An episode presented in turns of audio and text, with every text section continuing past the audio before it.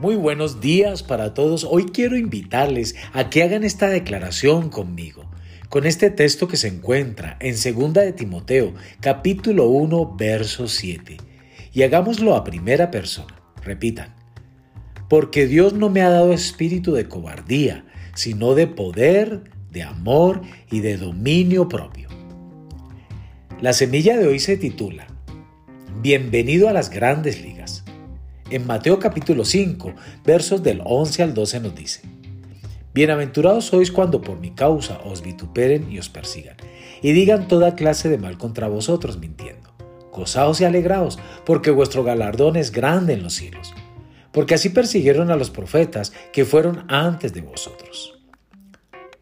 Cuando sufra persecución, no permanezca quejándose.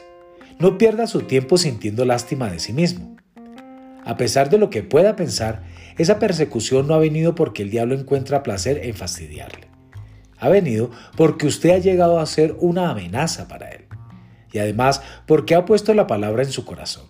Y él sabe que si no consigue sacarla, usted va a ocasionarle más problemas de lo que él pueda manejar.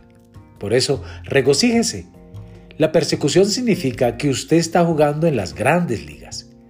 Quiere decir que el diablo lo toma tan en serio que envía a sus mejores jugadores para sacarlo a usted del juego. Los jugadores que llegan a ese torneo de grandes ligas no buscan la forma de evitarlo. Ellos no dicen, ojalá no tuviera que estar en ese partido final. Esos tipos son los jugadores más grandes y rudos del país.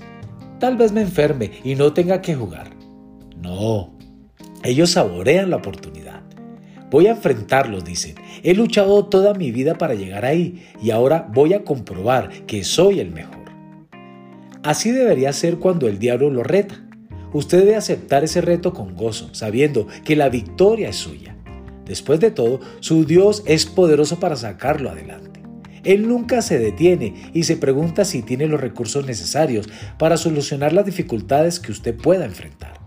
Él sabe que puede destruir lo que el diablo envíe contra usted. Así que cuando la persecución venga, confíe en Dios, regocíjese de saber que usted ha llegado a las grandes ligas. Les invito a que lean Primera de Pedro, capítulo 4, verso 12 al 19. Ahí usted afirmará que usted está en las grandes ligas. Dios les bendiga en esta mañana.